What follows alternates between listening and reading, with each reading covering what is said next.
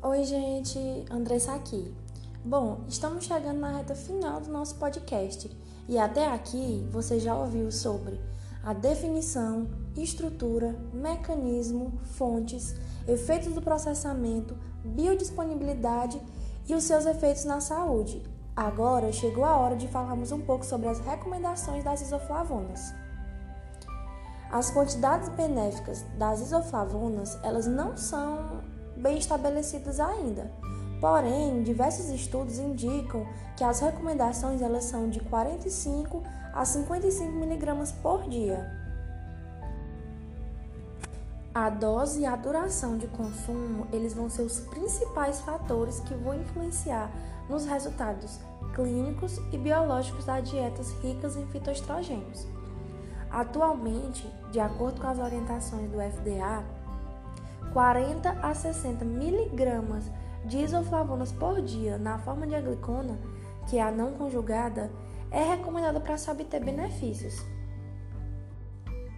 E essa quantidade diária é recomendada com base no consumo estimado de soja dos povos asiáticos.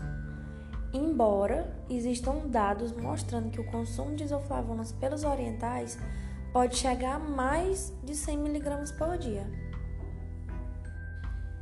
Já, segundo Baird et al., 1995, para a diminuição dos sintomas, em especial os vasomotores, a recomendação do consumo diário é de 45 a 100 mg de isoflavona, que equivalem a 60 a 100 gramas de soja.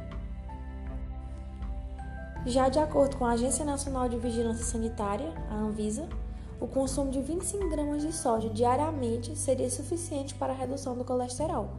Vale salientar que, para que isso ocorra, a recomendação deve ser sempre utilizada juntamente com hábitos de vida saudáveis.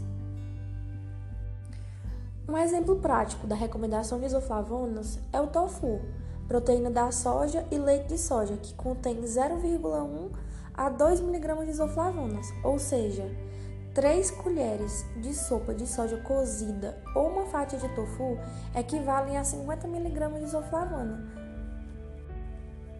E assim chegamos ao fim do nosso podcast. Espero que tenham gostado e possamos ter contribuído para seu estudo. Até a próxima!